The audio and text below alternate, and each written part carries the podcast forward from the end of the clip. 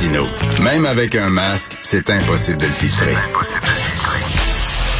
Vous écoutez Martino. Cube Radio. Alors, un sociologue interviewé par Le Devoir hier nous apprenait qu'il ne fallait plus dire gang de rue parce que c'est discriminatoire. Il faut plutôt dire gang criminalisé. On va en parler avec Stéphane Ward, le superviseur retraité du SPVM spécialisé en usage judicieux de la force. Bonjour Stéphane. Bonjour Richard. Alors donc, si euh, mon voisin, mettons, s'est fait attaquer par un gang de rue, il faut dire, il s'est fait attaquer par un gang criminalisé. Ça fait moins mal, il me semble qu'on dit ça, hein? oui, vu de, de cet angle-là. En fait, euh, ce que je voudrais dire sur ce, à ce propos, euh, c'est que cette expression-là de, de, gang de rue ou de la pensée du, du sociologue ou de l'idéologue en question, ça fait déjà une vingtaine d'années que c'est propagé. Donc, euh, dans les années 2000, il y a eu plusieurs euh, agressions au niveau gang de rue. Il y avait une montée vraiment de la violence. Et euh, déjà, là, les idéologues disaient que bon, c'était ostracisant, qu'il fallait pas dire les vraies choses. Donc, donc on essaie un peu dans la rectitude politique là, de changer les mots. Puis ça, ça, ça, ça n'est pas seulement au niveau de la criminalité, c'est au niveau de la société en général. Il y a des mots qui sont plus, en guillemets, offensants ou qui stigmatise selon certaines personnes. Donc, on fait très attention. Mais la réalité, c'est que le mot gang de rue est employé par les membres de gang de rue dans leur propre vidéo. Ben oui. Et ils en, et ils en sont fiers. Ben oui, puis euh, là on dit euh, oui, gang de rue, ça ça laisse sous-entendre que des gangs qui sont formés sur une base ethnique, mais Stéphane, à moins que je me trompe, corrige-moi si je me trompe, mais des gangs de Noirs, des gangs de Latinos, des gangs de Maghrébins. Je m'excuse, mais ça existe. Ça veut pas dire que tous les Noirs sont des bandits, on s'entend, mais, mais ça existe. Faut pas se mettre la tête dans le sable. Ben, c'est exactement ça. Euh, en fait, dans le crime organisé, euh, toutes les communautés ont leur style de criminalité. Donc, ben pour les Blancs, euh, les Hells Angels, c'est l'endroit où ce que tu veux euh, terminer ta, ta carrière criminelle, où ce que tu veux, où ce que tu peux aspirer. Euh, il y a la mafia italienne, il y a la mafia turque, il y a la mafia asiatique, la mafia chinoise. puis les gangs de rue, ben, c'est une façon pour certaines communautés de participer à, au crime organisé. Donc, oui, il y a des Noirs, mais pas tous les Noirs. Il y a des Algériens, des Maghrébins, il y a des Latinos, puis il y a quelques Blancs aussi dans les gangs de rue. Euh, qui sont arrêtés à chaque année avec les mêmes profils euh, que de, de, de, membres de gangs qui font le même genre de criminalité. Donc, les gangs de rue, ça inclut plusieurs communautés. Mais oui, il y a des, il y a des communautés euh, dites euh, issues de la diversité là-dedans. Donc, faut pas faut pas se boucher les yeux, là. Euh, c'est la réalité actuellement. Ben, au contraire, si on veut lutter contre le crime efficacement, là, il faut regarder la réalité en face, puis arriver avec des données factuelles. Puis si effectivement il y a des gangs de noirs, ben il faut se poser la question pourquoi? Qu'est-ce qui amène ces jeunes noirs-là à faire partie d'un gang, puis tout ça, puis euh, est-ce qu'on peut euh, régler le problème en amont, puis etc.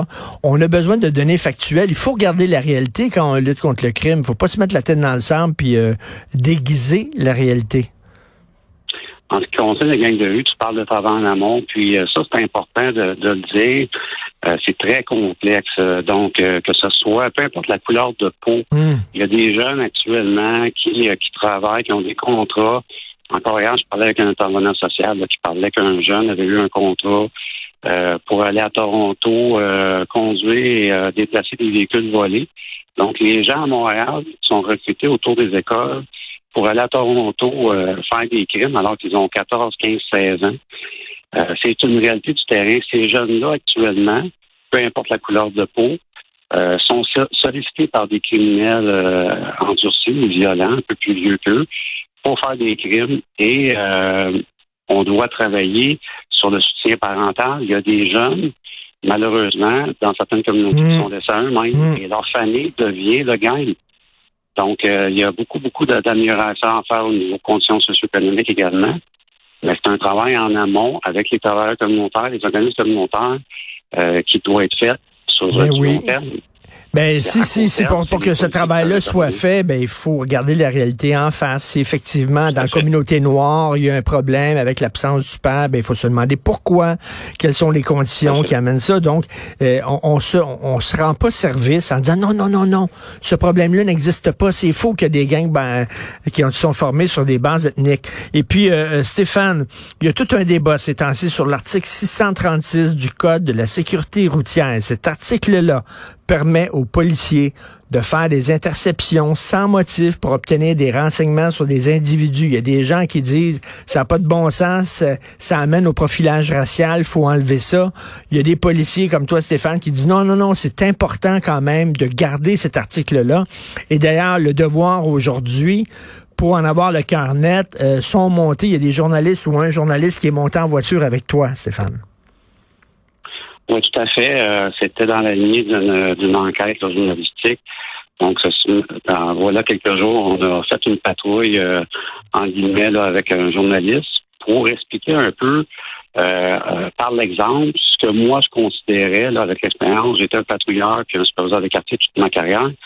Donc, euh, j'indiquais aux journalistes, voilà pourquoi tel véhicule j'irai le voir. Voilà pourquoi un tel j'irai le voir. Donc, des fois, il y a des interceptions sans motif, des interceptions aléatoires. Des fois, c'est des interceptions avec motif parce qu'il y a une infraction au cas de sécurité routière. Ça, c'est deux, c'est la différence. Maintenant, les policiers, lorsqu'ils patrouillent en deux appels au 911, ce qu'ils font quotidiennement, c'est d'enquêter des dizaines, des centaines de plaques par journée, des plaques d'immatriculation, bien entendu.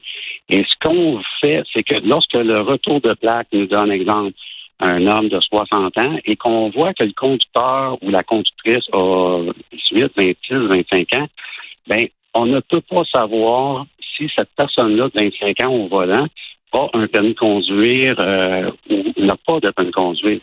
Donc, la seule manière de, de, savoir, c'est d'intercepter le véhicule aléatoirement et de vérifier si, euh, si le permis est valide. Ça nous permet aussi de vérifier. en même temps, ça peut, être, euh, ça, peut être l'enfant, euh, la nièce du, du propriétaire qui a l'auto, là. Tout à fait. Mais ce qu'on sait aussi par l'expérience qui les faits, c'est qu'il y a beaucoup de conducteurs qui, euh, qui n'ont pas de permis de conduire, qui se font aviser par la SAAQ que leur permis est sanctionné, qui ne prendront pas leur propre véhicule pour conduire parce qu'ils savent que hmm. leur plaque hmm. est associée à leur nom. Donc, ces gens-là, souvent, vont emprunter un véhicule à un ami, à une, personne de, de, de, la parenté, euh, vont louer, vont faire louer un véhicule avec une plaque S pour pouvoir conduire avec le permis puis espérer passer sous le radar des policiers. Ça, c'est l'expérience qui nous enseigne ça. Ça ne, sont pas des préjugés. Et les policiers, en faisant des interceptions aléatoires, euh, décèlent euh, de nombreuses personnes qui ont des capacités affaiblies. Ce n'est pas toutes les personnes qui, ont, qui sont en, en état d'ébriété qui conduisent mal, qui font des infractions. Les alcooliques chroniques conduisent très bien. Donc, c'est euh, on, si on enlève les, interceptions aléatoires, on, peut permettre ou on va permettre à des alcooliques chroniques de conduire pendant des années et des années parce qu'ils ne font pas d'infraction. Hmm. C'est, c'est, vraiment quelque chose qui est important dans nos sociétés de, de, de faire en sorte que l'article 636 demeure un outil euh, pour les policiers. Puis là, on dit on veut pas que les policiers fassent des interceptions basées sur leur feeling, sur leur présomption. Mais il y a des policiers qui disent ben le feeling, c'est un outil qu'on a aussi. On, on a de l'expérience, on est sur la rue depuis longtemps, on patrouille, on connaît les gens, on connaît comment ça fonctionne, tout ça. Il faut aussi nous faire un peu confiance aux policiers. Quand on a un feeling en disant hum, d'après moi, il y a quelque chose de pas correct dans cette automobile-là, qu'on nous laisse la liberté d'aller faire une intervention. Est-ce que selon toi, c'est important, ça? Ben, en fait, la politique sur les interpellations, je veux faire la distinction. La politique sur les interpellations euh, du SPVM depuis 2020 euh, parle de faits observables. Donc, on doit observer des choses, des comportements qui font en sorte que, oh, OK, on a des soupçons de croire que peut-être la, personne va commettre euh, une infraction criminelle. Donc ça, c'est la, la, première partie. Au niveau des interceptions maintenant, c'est la même chose dans le sens que les policiers sont les spécialistes en comportement euh, criminel. Donc, euh, est-ce qu'il y a quelque chose qui attire notre attention? Possiblement. Mais dans le cas des interceptions aléatoires, euh, ce qui est vraiment la manière de fonctionner des policiers, c'est ce que je, je, je, vous ai expliqué précédemment. Ce qu'on fait, c'est enquêter des plaques au CRPQ, confirmer ou infirmer que le conducteur a un permis de conduire ou a les, capacités affaiblies ou non par l'alcool. Hmm. Donc, il faut faire ces distinctions-là. Puis, malheureusement, les, les juges, euh, peut-être, ont été mal informés sur la réalité du travail policier.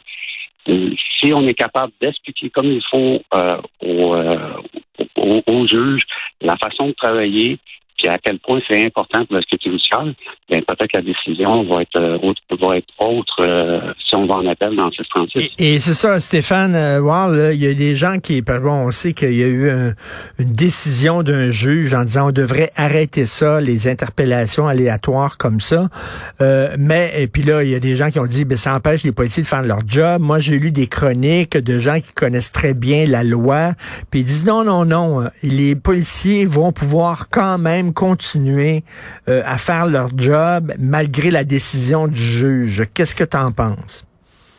Ben, ces gens-là que, tu nommes, ils ont, ils ont raison en réalité sur une partie.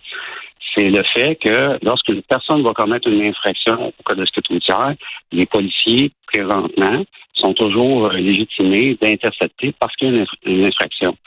Malheureusement, le 636 est une, interception sans motif, c'est-à-dire que la hmm. personne ne fait pas d'infraction et ces gens-là qui ne font pas d'infraction peuvent être en état d'ébriété, hmm. euh, soit par l'alcool ou les drogues, ou peuvent ne pas avoir de permis de conduire, ne pas avoir d'assurance pour le véhicule, euh, ne pas avoir le certificat d'immatriculation.